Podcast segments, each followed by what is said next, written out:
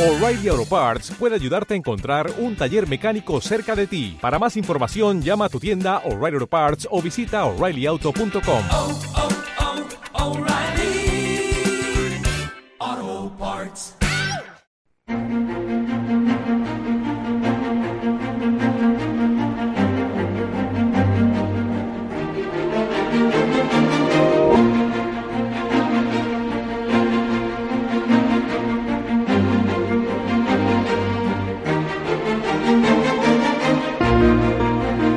Buenos días, un viernes más seguimos analizando todos los cambios que se han producido en nuestras vidas a raíz de la pandemia y lo hacemos como cada semana desde en tiempos de coronavirus. A una de las cosas que nos ha obligado el COVID-19 es al teletrabajo, un modelo al que se han visto obligados miles de empresas en nuestro país para no poner en riesgo de contagio a toda su plantilla. A estas alturas y cuando se cumple casi un año del primer confinamiento, todos sabemos que el teletrabajo es trabajar en un lugar diferente a la oficina, mediante la utilización de las nuevas tecnologías o comunicaciones.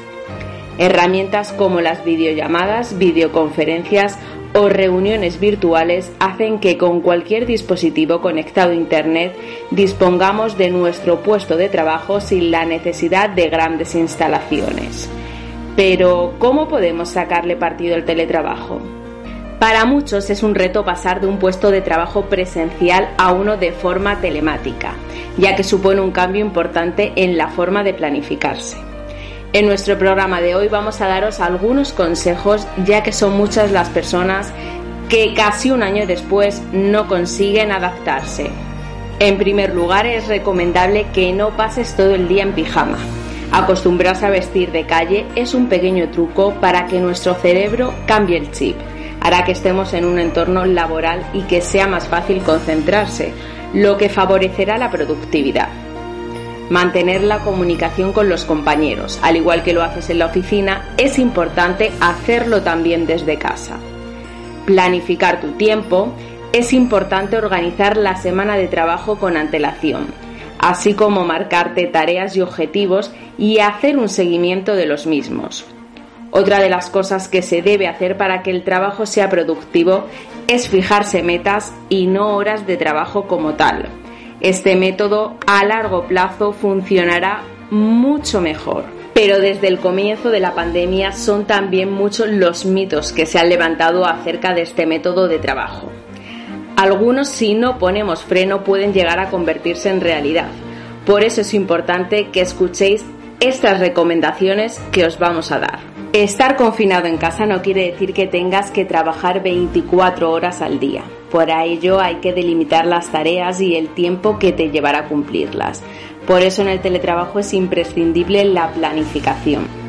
Una de las sensaciones que más se da entre las personas que no están acostumbradas a este método es pensar que su trabajo no es realmente valorado o que están rindiendo menos de lo habitual. Para no sentirse así, lo más importante es la comunicación. Mantener el contacto con los compañeros, estar informado de todo lo que pasa en la empresa, proponer reuniones virtuales o utilizar gestores de tareas para coordinaros. Esa es la solución. Por otro lado, mucha gente piensa que trabajar en casa es menos saludable. Y es cierto que puede llegar a serlo, pero para no caer en esto hay que hacer un esfuerzo. Planifica tu dieta, reserva horas para hacer ejercicio. Si en el trabajo no te fumas un cigarrillo cada media hora, en casa tampoco lo hagas. Es importante no perder el equilibrio entre tu vida y algunos hábitos de salud. Porque ¿quién dice que el teletrabajo no ha venido para quedarse? ¿Volverán los trabajadores a su oficina después de la pandemia? Muchos detractores aseguran que el teletrabajo ya se está desinflando. El tiempo y la evolución de la COVID-19 nos irán encaminando hacia un nuevo panorama, ahora mismo lleno de incertidumbre tanto para empresas como para trabajadores.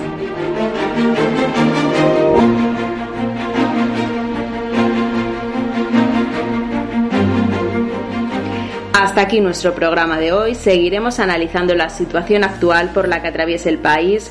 Muchas gracias por escucharnos y disfruten del fin de semana.